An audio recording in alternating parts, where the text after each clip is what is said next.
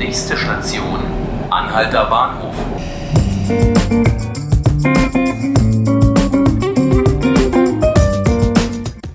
Hallo zu 5 Minuten Berlin, dem Tagesspiegel Podcast. Mein Name ist Helena Wittlich. Heute ist bei mir in unserem Studio Susanne Fied-Entus, Berlin-Redakteurin und Bildungs- und Schulexpertin. Hallo Susanne. Hallo Helena. Es geht heute um die Kitas in Berlin und zwar um die Kita-Pflicht. Die vergangenen Tage gab es die Meldung, dass diese Kita-Pflicht nicht eingehalten wird. Susanne, vielleicht erklärst du uns erstmal kurz, was da überhaupt dahinter steckt.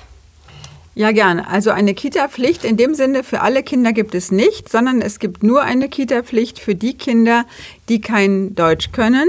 Das wurde früher ein Jahr vor Schulbeginn getestet und wer kein Deutsch konnte, der musste dann ein Jahr lang äh, jeden Tag drei Stunden zur Schulförderung, also Deutschförderung gehen.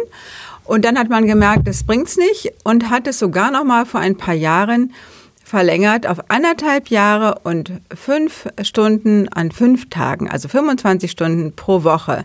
Da hat man sich sehr viel Mühe mitgegeben, wie gesagt, zweimal das Gesetz angefasst. Und äh, das Ergebnis ist jetzt aber gewesen, dass äh, dieses Gesetz nicht umgesetzt wird. Das heißt, die Kinder, die eigentlich eine Sprachförderung brauchen, gehen trotzdem nicht zur Kita. Genau, das kam jetzt raus. Äh, man äh, führt ja Buch darüber und hat jetzt äh, herausbekommen, dass 90 Prozent der Kinder, die bei dem Test schlecht abgeschnitten hatten, einfach keine Kita besuchen. Das scheint ja, als würde diese Pflicht an der Sache vorbeigehen. Frankreich hat jetzt eine Vorschulpflicht für Kinder ab drei Jahre eingeführt. Wäre das denn eine denkbare Lösung in Berlin, dass man das einfach allumfassender gestalten könnte? Auf den ersten Blick äh, wirkt das natürlich ähm, sehr verführerisch, weil man dann ziemlich viele Probleme gelöst hätte. Man hätte endlich Schüler, die ab Klasse 1 auch die Sprache beherrschen würden.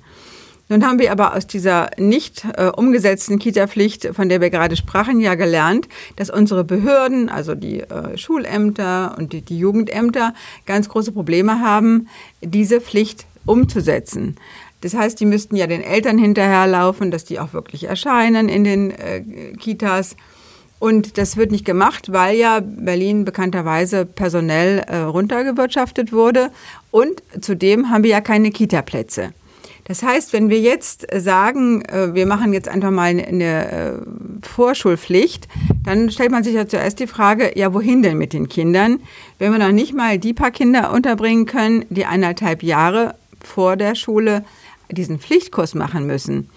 Und äh, genauso stellt sich natürlich dann die Frage, wenn ich in die Kita, ja dann in der Schule, ja, die ähm, Franzosen bringen ja die Kinder in diese École maternelle, das sind ja Vorschulhäuschen, die sich direkt neben oder an der Schule äh, befinden.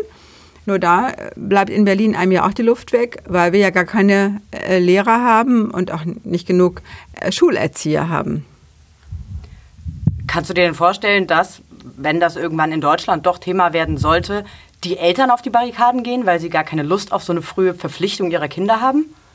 Das wird sicherlich der Fall sein. Schon bei dieser nur eingeschränkten Kita-Pflicht für die Kinder, die kein Deutsch können, haben die Grünen ihre Bedenken angemeldet und nicht nur die. Auch die Verfassungsrichter ähm, haben schon vorab erkennen lassen, dass sie das nicht äh, dulden würden. Es gab äh, sogar extra mal eine, äh, ein Gutachten. Der Senat hat bei der früheren Justizsenatorin Lore Peschel-Gutzeit vor über zehn Jahren, so lange diskutieren wir darüber schon, also vor über zehn Jahren ein Gutachten angefordert, ob eben so eine Kita-Pflicht möglich wäre. Und äh, damals hat Frau Peschegutzer gesagt, nein, denn in der Verfassung, also im Grundgesetz ist ja festgelegt, äh, dass die Eltern das Erziehungsrecht haben. Und das wird nur ausgehebelt durch die Schulpflicht. Mit anderen Worten, Kita-Pflicht geht erstmal nicht, es sei denn, Verfassungsrichter würden eine andere Meinung bekommen. Und dann müsste man es also als Schulpflicht deklarieren, wie die Franzosen. Wie gesagt, das, ist, äh, das wäre dann ein neuer Gesichtspunkt. Ich glaube aber, dass es hier in Berlin erstmal auf sehr empfindliche Ohren äh, treffen wird, denn die Berliner Eltern haben so schlechte Erfahrungen gemacht mit der vorgeschobenen Schulpflicht. Die wurde ja vor ungefähr sechs Jahren von sechs auf fünfeinhalb Jahre damals abgesenkt. Und die Schulen haben es nicht auf die Reihe gekriegt, den Eltern die Angst zu nehmen vor dieser frühen Beschulung. Das heißt, die ähm, deutschen Schulen, auch die Berliner Schulen, sind so darauf äh, eingestellt, Kinder eben erst ab einem Alter zu bekommen, in dem sie dem Unterricht folgen können, dass sie unglaublich große Schwierigkeiten hatten, diese Kinder mit fünfeinhalb Jahren schon adäquat zu beschulen. Das heißt, man müsste das System völlig ändern, eben wie in Frankreich eine École maternelle.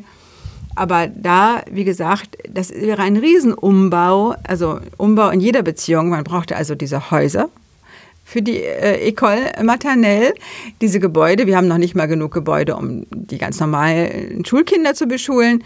Also zumindest Berlin trifft es zur Unzeit und auch im Bundesgebiet würde das nicht gut aufgenommen werden, weil ja auch dort der, der, die Schüler zunehmen und es auch dort nicht genug Schulen und Lehrer gibt.